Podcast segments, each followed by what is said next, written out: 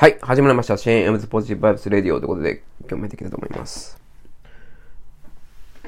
今日はあのね、信者ビジネスとかね、最近言われてますよね。あの、情報発信に、まあ、お金の匂いがすると、なんでね、こう、嫌悪感が湧くんだろうっていうようなね、お話をしていこうかなと思うんですけど、あの、絵本を映画化した人のことがね、あの、ツイッターとか見てると話題になってますけれども、まあ、あの、サロンとかいうやつですよね。なんかお金の匂いがプンプンしますよね。なんかね、まあ、同じようなサロンでも特定の目的のためにやるならまあいいんですけど、なんかその人が好きだからみたいな。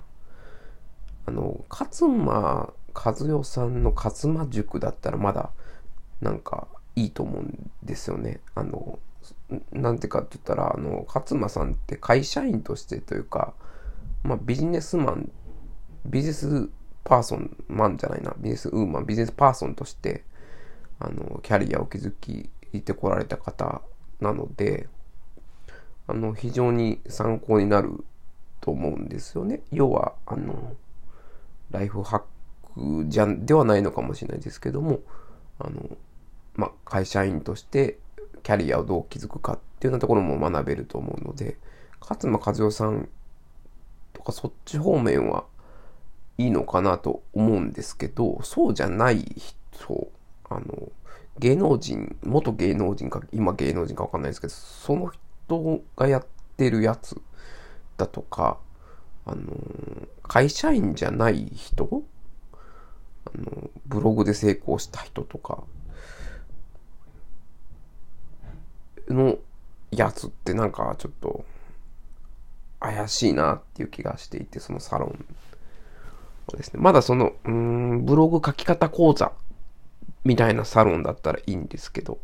なんかその人との信者、信者じゃないな、その人を尊敬する人みたいなので、なんかその会の目的がよくわからないっていうんですかね。じゃあ、勝間さん何が違うのって言明確に言い切れないんですけども、うーん、なんか参考にならないサロンなんですよね。例えば、なんだろうな。松下政経塾ってあの政治家の登竜門みたいなやつありますあれだったら明確ですね。政治家になるための勉強会みたいなやつで。うん。あのーうん、例えば私だったら、京セラの稲森さん、え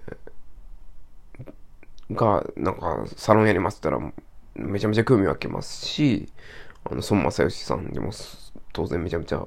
湧くんですけども、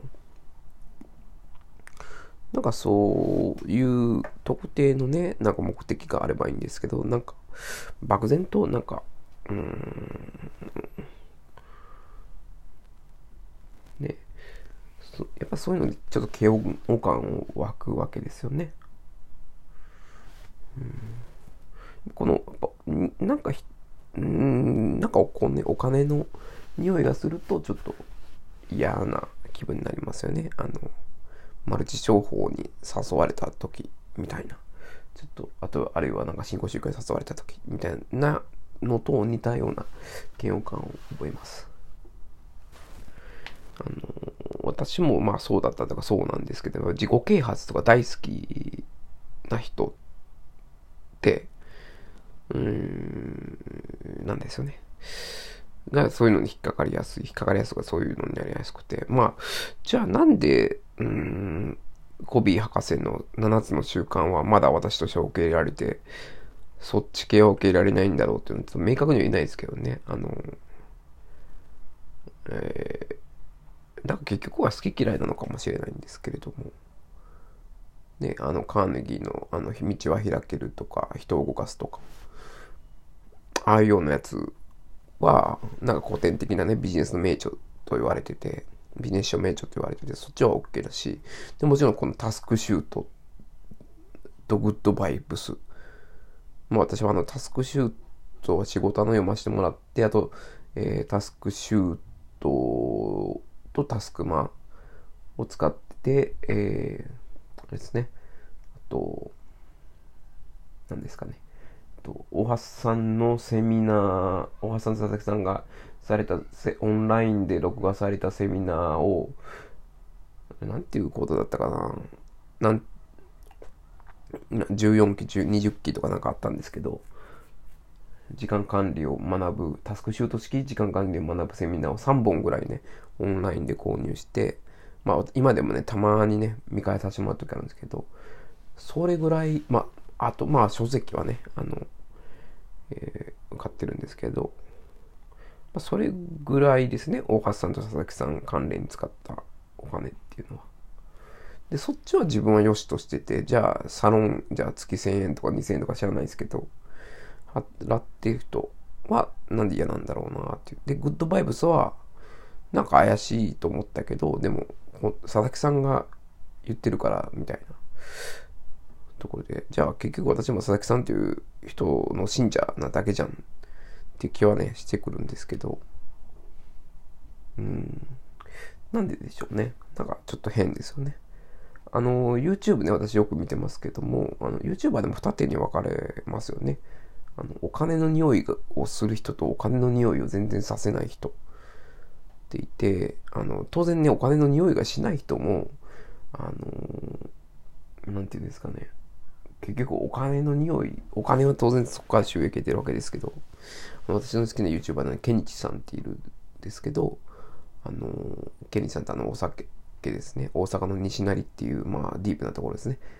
えー、の、えー、居酒屋さんとか行って、その、楽しくお酒飲みながら動画を撮られてる方いるんですけど、有名かな？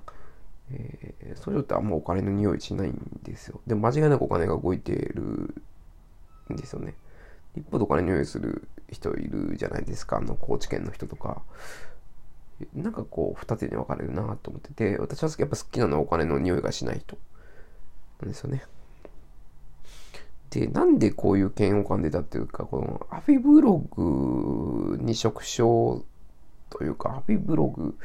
が嫌なんだなっていうので、で、アフィブログって、やっぱ情報摂取の、に有利の邪魔だと思うんですよね。内容があんまりなかったりして、結局なんか最後に、えー、買わせるようになんか広告をクリックさせるとか、なんか簡単なまとめで、なんかね、薄っぺらいなっていう。なんか、うん。このアフィブログ、SEO 対策されたこのアフィブログのせいで、ね、使えなくなってですね、書籍の、価値がね、逆に相対的に上がるという時代になったのかなと思うんですけどもね。うん、で、やっぱり最終的に結局じゃあ信者ビジネスじゃんって言われるのかもしれないですけども、まあ、誰が発信してるかっていうのはやっぱ重要ですね。で、あの、お金の匂いを感じさせないことも重要と思ってて、あの、大橋さん、佐々木さんからお金の匂いって全然してこないんですよね。うん、そういう意味で、うん、私は彼らの手法を学んでるわけですけどもね。はい。まあよ、ちょっとね、結論はよくわかんないですけど、結局嫉妬なのかな？自分も儲けたいと思ってるのが潜在的にあるのか、いうことですね。まあそんなこと考えても仕方がないってとこあるので、自分なりのね、情報発信。あのー、このダラダラとしたお話も聞いてくださってる方がいるのか、ちょっとね、あれなんですけど、まあ、聞いてくださってる方がいたらね、まあ、聞いてくださってる方いらっしゃって、なんかこう、あのー、ネギを送ってくれたりしてくださってる人もいるんですけどもね。えー、まあ、ちょっとこんな、なんかダラダラしたお話でも、はい。なんか、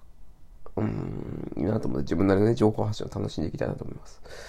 うん、やっぱお金の匂いをね、させたらね、やっぱ嫌ですよね。まあ、友なんかこう、仲良くなろうとした時に、あのマル、マルチ商法とかね、誘われたら、やっぱ、嫌ですもんね。